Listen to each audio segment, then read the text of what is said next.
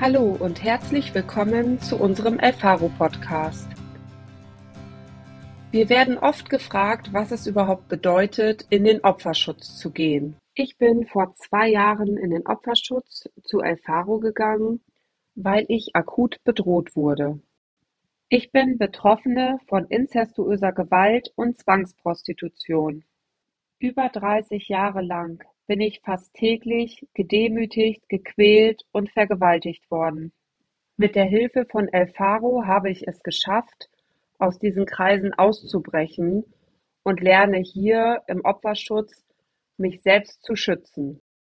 Ich brauche diesen geschützten Rahmen hier, um wieder bei mir selbst anzukommen. Denn was bedeutet das, wenn man jahrzehntelang gedemütigt, gequält, und kontrolliert wurde. Ich hatte vor dem Opferschutz gar kein Leben. Die Täter haben mein Leben bestimmt. Heute würde ich sogar so weit gehen und sagen, dass es mir verboten wurde, Mensch zu sein. Als ich noch in dem Täterumfeld gelebt habe, ist mir das gar nicht so bewusst gewesen. Ich habe einen guten Job gehabt, ich habe einen großen Freundeskreis gehabt, ich war überall mit dabei und die äußere Fassade war perfekt. Aber genau das wollten die Täter ja auch, dass ich nur die äußere Fassade sehe und wenn ich dann mal einen schlechten Tag hatte, dass ich dann noch mir selber gesagt habe, wieso eigentlich ist doch alles gut, warum beschwerst du dich eigentlich? Dass das Leben, was ich gelebt habe, eigentlich gar nicht mein Leben war, sondern nur das war, was die Täter von mir verlangt haben, das habe ich überhaupt nicht mehr wahrgenommen. Mir haben die Täter schon versucht, im Kleinkindalter meinen Willen zu nehmen.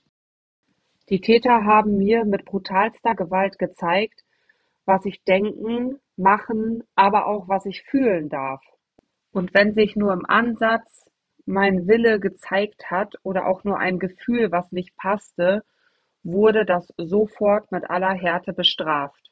Und heute, Jahrzehnte später, merke ich, dass ich gar nicht mehr weiß, was ich fühle.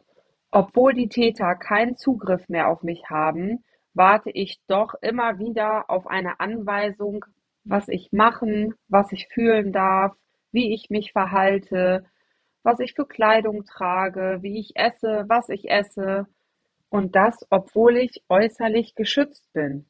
Eine Situation hier im Opferschutz werde ich, glaube ich, ewig in Erinnerung behalten. Wir saßen zusammen und jemand hat mir ein Glas Wasser eingeschenkt und in mir stieg schon die Panik hoch. Ich wollte das Wasser nicht trinken, aber ich wusste, ich muss das Wasser trinken, weil ich Angst hatte, dass sonst irgendwas passiert, wenn ich das Wasserglas stehen lasse. Ich war so mit meiner Angst beschäftigt, dass ich dem Gesprächsverlauf gar nicht mehr folgen konnte. Ich habe dann wirklich einen Moment abgewartet, als ich alleine im Raum war und habe das Glas Wasser in die Blumen gegossen und habe danach noch wie panisch immer auf die Blume geschaut, weil ich Angst hatte, dass irgendjemand das mitbekommen hat. Und ich war in einem absolut geschützten Rahmen. Alle waren für mich da, alle haben mir geholfen und trotzdem konnte ich nicht sagen, was ich wollte. Meine Erfahrung aus über 30 Jahre langer brutalster Gewalt war: Mach einen Fehler und du wirst bestraft.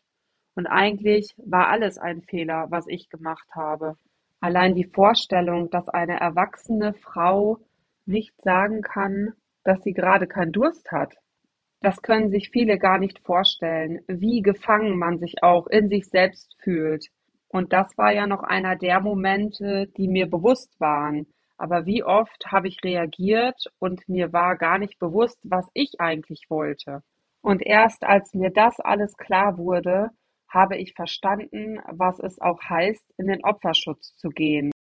Opferschutz bedeutet für mich, mich selbst zu entdecken, mir meinen Willen wieder zu erkämpfen, meine Gefühle und dass ich selber über mein Leben entscheide.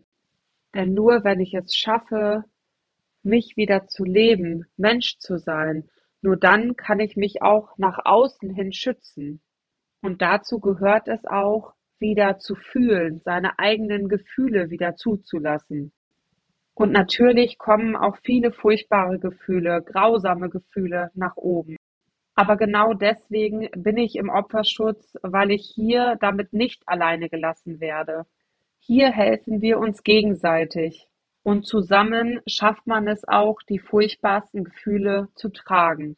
Je länger ich jetzt dabei bin, desto mehr kommen auch positive Gefühle dazu, weil ich auch zulassen kann, was für ein schönes Gefühl das ist, dass man das zusammenträgt, dass mir geholfen wird und dass wir füreinander da sind.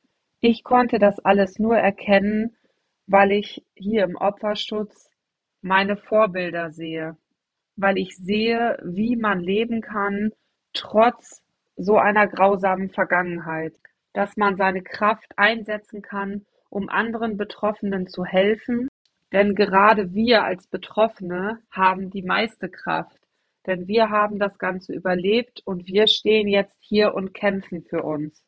Ich bin sehr dankbar, dass ich diese Chance in meinem Leben nochmal bekommen habe und einmal wieder neu anfangen kann. Aber vor allen Dingen bin ich dankbar dafür, dass ich hier wieder Mensch sein darf. Dass ich lachen darf, dass ich weinen darf, dass ich schimpfen darf, dass ich auch mal rummeckern darf, dass ich einfach so sein darf, wie ich mich gerade fühle. Hier im Opferschutz habe ich nicht nur den äußeren Schutz vor den Tätern, ich habe die Chance, die inneren Fesseln zu sprengen und alles, was nicht zu mir gehört, wegzustoßen und so zu mir selbst zurückzufinden. In der nächsten Podcast-Folge geht es nochmal um das Thema Opferschutz. Und zwar diesmal darum, was es überhaupt heißt, vor den Tätern geschützt zu werden. Wenn ihr ein Thema habt, was ihr gerne in dem Podcast mal hören möchtet, dann könnt ihr uns das gerne per E-Mail schicken an berlin.elfaro.de. Passt alle gut auf euch auf und bis zum nächsten Mal.